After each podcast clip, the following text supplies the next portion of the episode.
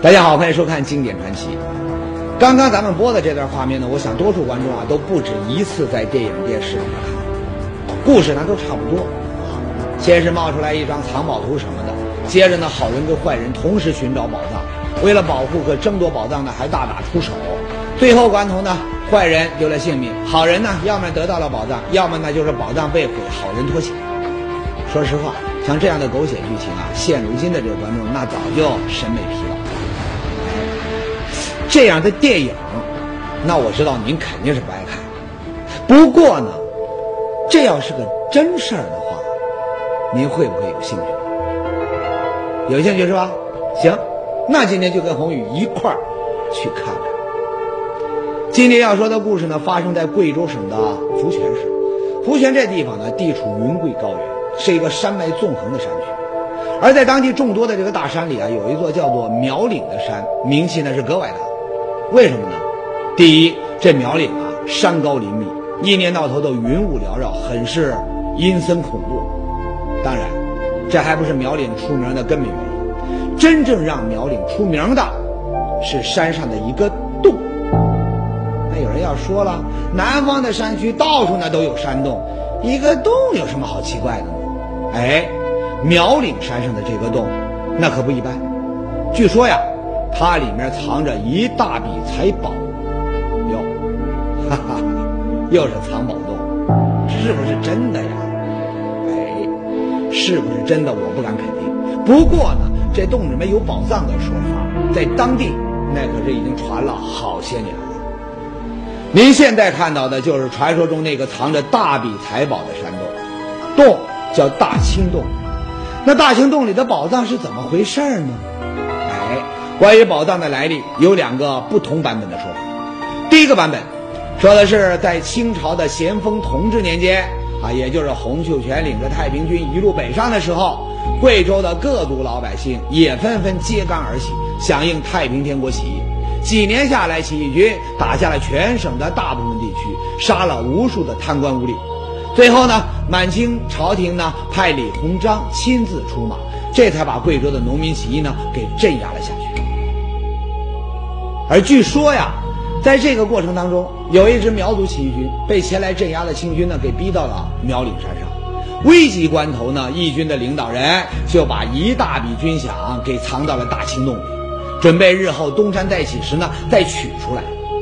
可惜啊，这支起义军到最后那是全军覆没，再也没人能够回到洞里取宝。哎，这才有了大青洞里的宝藏。这就是大青洞宝藏来历的第一个版本。那另一个版本是什么呢？这第二个版本，年头离咱们更近，说的是当年红军长征在贵州四渡赤水打下了遵义，而福泉这个地方呢，它离遵义它就不远。那么当时呢，福泉一带的地主老财啊，他都听说这红军要是一打过来，第一件事儿那就是打土豪分财产。听到这样的消息啊，很多地主老财他就慌了神，赶紧凑在一块想办法。想来想去啊，他们还真想出了一个主意。什么主意呢？各家把最值钱的金银财宝都从家里面拿出来，收拢到一块儿，然后呢，藏到苗岭深处的大青洞里去。他们想啊，红军那都是外乡人，谁会知道深山老林里面有这么一个洞呢？他就算知道，他也找不着啊。把这财宝藏到大青洞里，就算红军真的打到了福泉，起码家里最值钱的东西那能保住不是吗？当然，后来红军并没有往福泉这边啊他打过来，而是掉头一转，又往别的地方去了。那么提心吊胆过了好些日子的这些地主老财，那算是松了一口气，一个个都想着要把藏到大青洞里的这个财宝呢给取出来。谁知道，财宝藏进洞。容易，想要取出来，哎，却难了。他们连着派了好几拨人进洞取宝，可都是有去无回，半个人影都没出来。那么有些个把钱看得比命重的这个地主，实在是舍不得自己的命根子，亲自进到洞里面去找那些财宝。结果呢，和前面的那些人一样，一进洞就再也没有消息。这之后。就再也没人敢去找财宝。嗯，这就是关于大清洞宝藏来历的第二个。至于哪个版本的说法更靠谱，哎，时间呢都过去这么多年了，到今天呢谁也说不上。说到这儿啊，那肯定有人要说了，说管他哪个版本是真的，既然可能存在这么一大笔宝藏，如今设备更先进了，那赶紧再进洞去找找看呢。哎，这话呢可用不着您提起了，早就有人这么干了。前些年起过这个主意的人不知道有多少，甚至呢还有专业的探险队来过。那么，这些人寻宝的结果又怎么样呢？哎，能活着从洞里面出来的人那倒是有不少。可据他们说呀，大清洞里头那就是一个迷魂阵呢，大洞套小洞，上上下下有十好几层，人下到五六层就已经是完全是晕头转向。你就别说找财宝了，能够找到出来的路，那就算不错。哎，从那之后啊，就再也没人敢打进大清洞寻宝的主意。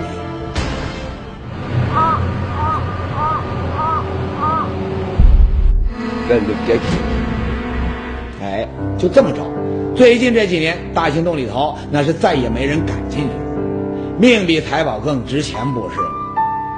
直到。去年的八月份，哎，又有几个人起了进洞寻宝的心。哟，这几个胆大包天的家伙会是什么人呢？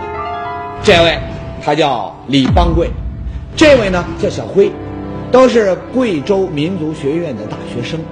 李邦贵和小辉呢，那都是从小在苗岭山呐长大的这本地孩子。大清洞里面有宝藏的传说，他们从穿开裆裤的时候呢就开始听啊。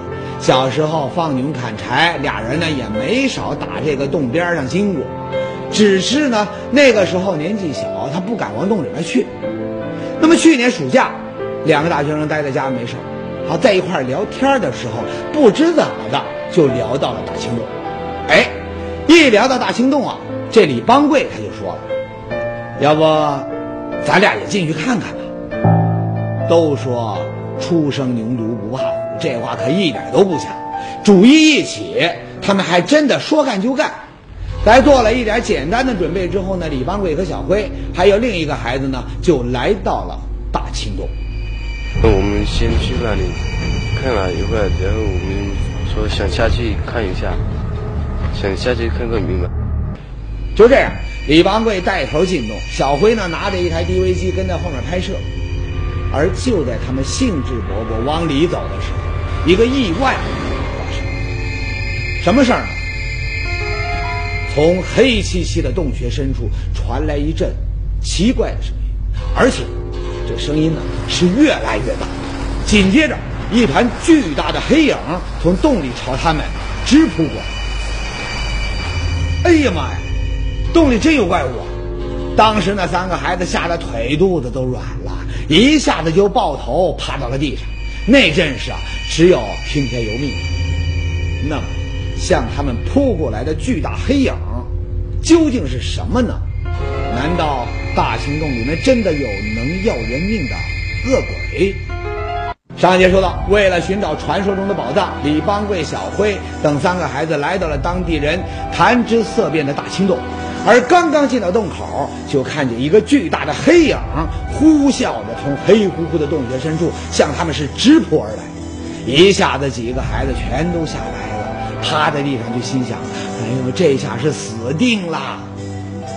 可大概过了十来分钟，这声音呢，却渐渐的响了，什么事也没发生。耶，怎么回事呢？几个孩子壮起胆子。抬头往上一看，嗨，感情奔自己飞过来的巨大黑影，那是上万只密密麻麻聚在一块的蝙蝠。声音那不用说呀，那就是蝙蝠扇动翅膀时发出来的动静！哎呀妈呀，差点没被这些家伙给吓死。经过这一下呀，三个人里边胆子最小的小辉，当时就打起了退堂鼓。哎呀，咱们还是赶紧回去吧。哎这话一出口，李邦贵就不干了。瞧你那点出息，几只蝙蝠就把你吓成这样，以后你还能干什么大事儿啊？哎，年轻人最怕的就是被人瞧不起。结果呢，三个人又壮起胆子，继续往洞的深处走去。按说这山里长大的孩子胆子啊都不小，可越往洞里走呢，三个人心里面就越是发毛。为什么呢？感情这大青洞里头，还真的是像是这个传说里面说的那样，一层一层，像是一个巨大的迷宫啊。一般的迷宫好歹还能看见路，可大青洞里头连路都看不见，除了千奇百怪的石笋、石钟乳，那就是层层叠叠、相互串联的一个又一个的洞，没人知道该往哪走，静的只能听见自己的心跳和呼吸。突然，也不知是谁喊了一声：“骨头！”哎呀，当时几个孩子的这个头发根都炸了。哪哪儿啊？小辉呢，拿火把这么一照，这地上果真有一堆尸骨，白花花，吓人呐！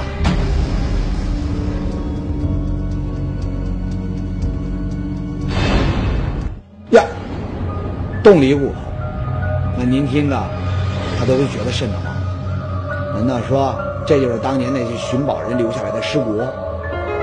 嗯，很有可能。您看这电影电视，凡是有宝藏的地方，那或多或少肯定都会有前人留下的尸骨。哎，想到这儿啊，这些白花花的骨头在李邦贵眼里边，那就没有那么可怕。他还不断的给同伴打气：“咱们再加把劲，往里走啊！说不定呢，这宝藏就在前面等着咱们呢。”只不过，往前接着走了没几步，他们却走不了了。为什么呢？在一个地方，路完全断了，几个人的面前出现了一个向下垂直的黑洞。按说到这时候，李邦贵应该死心了，往回走了吧？可偏偏这李邦贵啊，是个牛脾气，竟然不顾另外两个孩子的劝阻，还是要继续往这洞里头前进。没有路，那就吊绳子下去。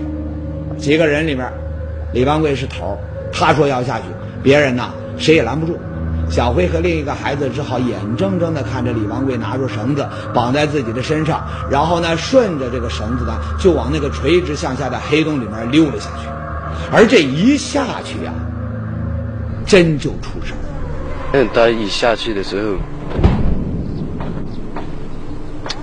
当时也不知道是怎么了，反正他拿顺着绳子摔下去的时候，到到一大半的时候，他的手抓不住绳子，然后就滑下来下去。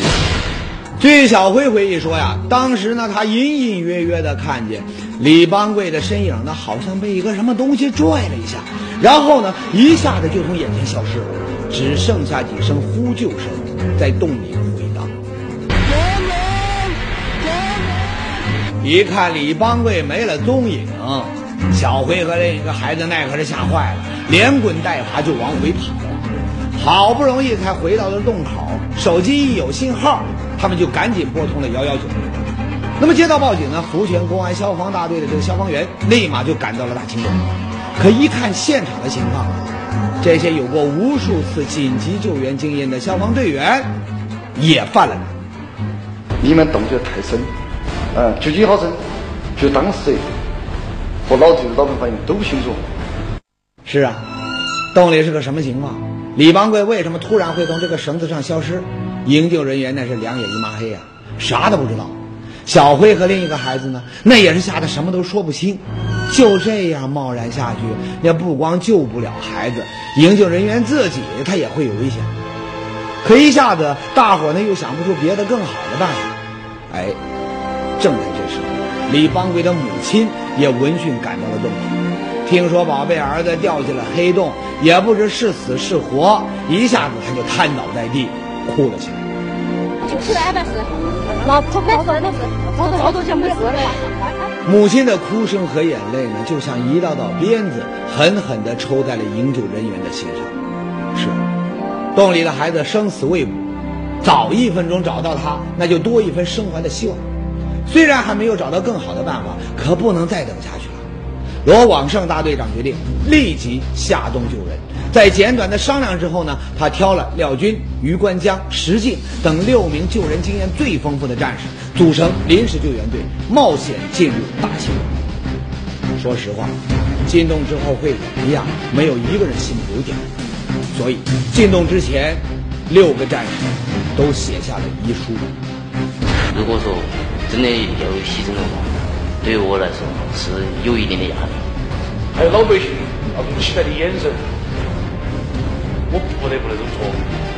就这样，六个也才二十来岁的消防战士，为了营救跟自己差不多大的大学生，毅然进入到了地下洞。虽然做好了充分的心理准备，可洞里情况的复杂还是超出了大家的想象。虽然有专业的强光手电，可是，在洞里无边的黑暗面前，手电的光似乎比萤火虫还要微弱，到处都是岔路，战士们只能深一脚浅一脚地摸索前行。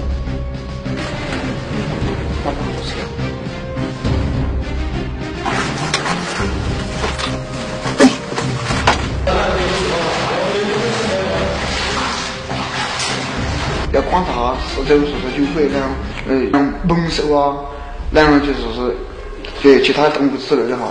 在洞里摸索了半天之后呢，救援队员终于那是下到了大清洞地宫的第七层。据小辉说呀，李邦贵就是在这一层掉下那个垂直黑洞。那么这个黑洞在哪里呢？哎，队员们在钟乳石和石笋中间呢，仔细的找啊找啊。突然，一阵微弱的呼救声传到了他们的耳朵里。只听到他在下面叫。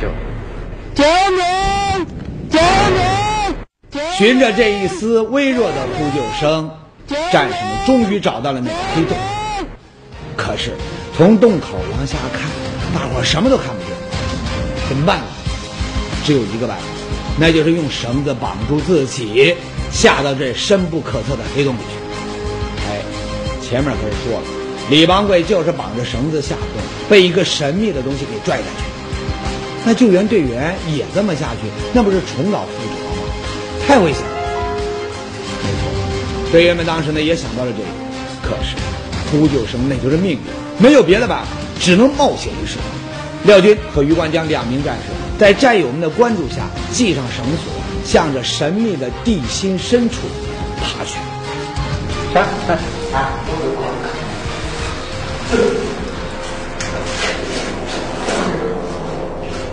别不要玩了嘛！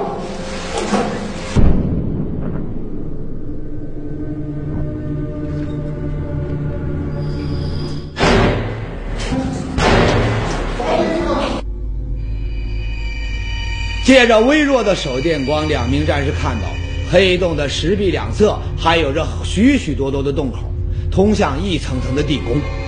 那么，李方贵究竟在哪呢？上一节说到，两名战士冒着生命危险下到了深不可测的黑洞当中。那么，掉进黑洞的李邦贵究竟在哪呢？哎，很快，两个战士就发现了他。在洞壁一个凸起的岩石上，借助手电光，两个战士发现石头上挂着一个人。那一个受伤人员躺趴在地上，在在那里呻吟、哼，不停的这种声音。李万贵终于找到了。这时候呢，离他坠落到洞里已经整整十几个小时了。幸运的是，虽然身受重伤，但小李的意识还是清醒的。我看他当当时的时候，整个呃人身上就是很害怕，很害怕，两个血眼泪就是眼泪嘛，从眼睛那地方已经流下来，是流些就是血泪混合在一起。只看到一个光，开始的时候是很弱，一道很弱很弱的光，然后这道光慢慢的变强，犹如我的求生这样，慢慢的由无到有啊。我向他喊，我说兄弟，我们是消防队的，相信我们，我们一定会把你平平安安的带回家。哎，看到这儿呢，我想所有的观众都会和红宇一样松了一口气。可谁也没想到，就在两个战士跟洞上头的战友联系，让他们把自己和李邦贵拉上去的时候，恐怖的一幕又出现了。什么情况呢？不知打哪儿冒出来的一群蛇，吐着信子就往三个人身边逼了过来。很害怕，害怕的是呢，不能怪战士胆小啊！您想啊，黑漆漆的地洞里，三个手无寸铁的年轻人，其中呢还有一个是重伤员，要面对一群毒蛇，谁能不害怕呢？紧急关头，余关江灵机一动，找到了对付敌人的办法。看看了个石头后，随时随时放在手里面拿到，把电门打开，往戳死。他来话，因为觉得哈动物都怕那种光滑，往下都怕光的。再了，实在不行的话，然后就，哎，就用用石头先砸。哎，也不知道是光起了作用，还是战士们举着石头的动作把蛇呀给镇住。几分钟之后呢，这群蛇竟然调转方向，慢慢悠悠的又走开了。看着渐渐远去的蛇群，战士们松了一口气，才发现，这冷汗呐，把全身的衣服都打湿了。洞里不知道还会有什么情况，所以呢，两个战士决定自己先留在洞底下，先把李方贵给转移到安全的地方。很快，他们就给李方贵绑好了绳子，向上面的战友呢发出了拉绳的信号。随着绳子的拉动，李方贵慢慢的升到了空中。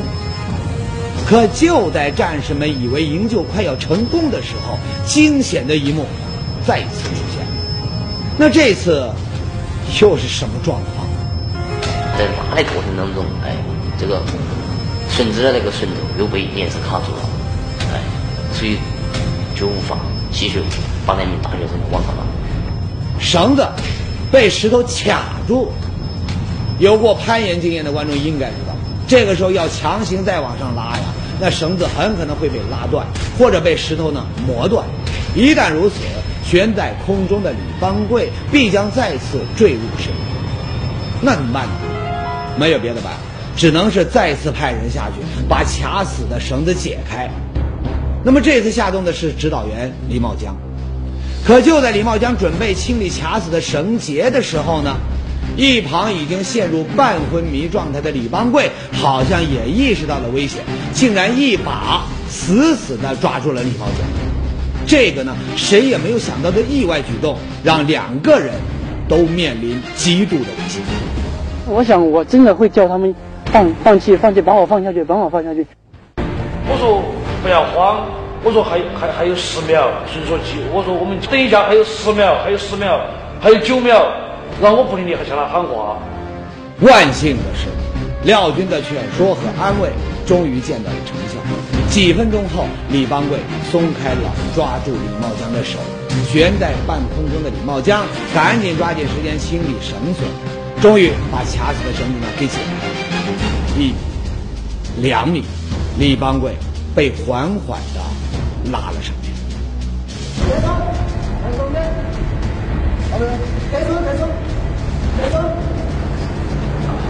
哎，好，下课啊！数学数学马上就好了啊！哎，好就好，你从干嘛就好。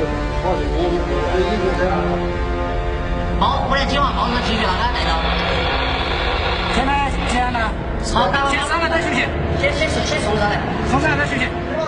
李邦贵得救，哎，可是仍然在洞底下的两名战士，这时呢却出状况，怎么回事？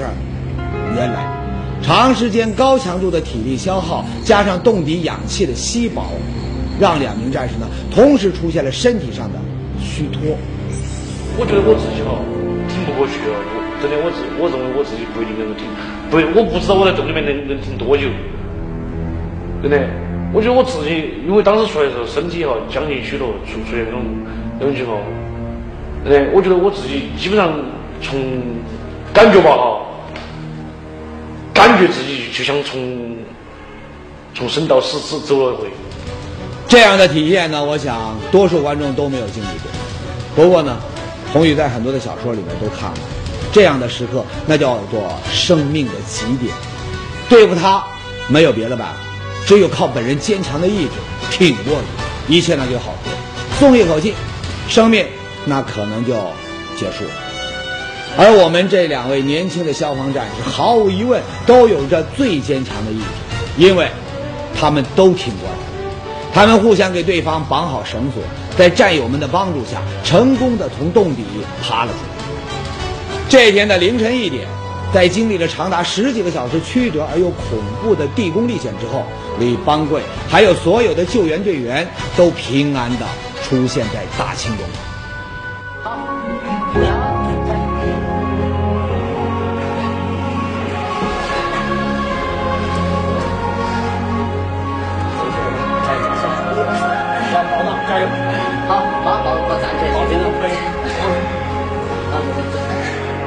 我刚刚走错。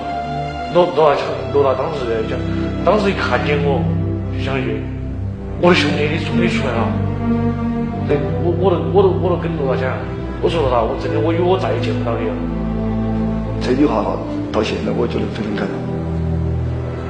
一场生死大营救到这时才宣告成功结束。我想呢，很多的观众在松了一口气的同时，会提出这样的问题：大行动里面这传说中的宝藏，它到底是有还是没有啊？哎，这个问题啊，宏宇没法回答你，因为直到今天，人们都还没有完全把大青洞里面的情况呢，全部都给弄清楚。不过呢，对今天故事里的几个年轻人来说，这次的经历却让他们收获了人生当中相当重要的一笔财富。其实，我觉得这次救援对我对我的人生也是一种怎么样一种可能将会改变我以后的人生。现在我这次遇的险，我这次做的好奇，因为好奇做的这个是流出了血，能够看得见的教训。那么以后在我人生人生的路上，我又因为我的好奇做出的一些一些是流出流不出血的血，我看得到不，这是我特别要反思的一个问题，也是我人生特别要注意的问题。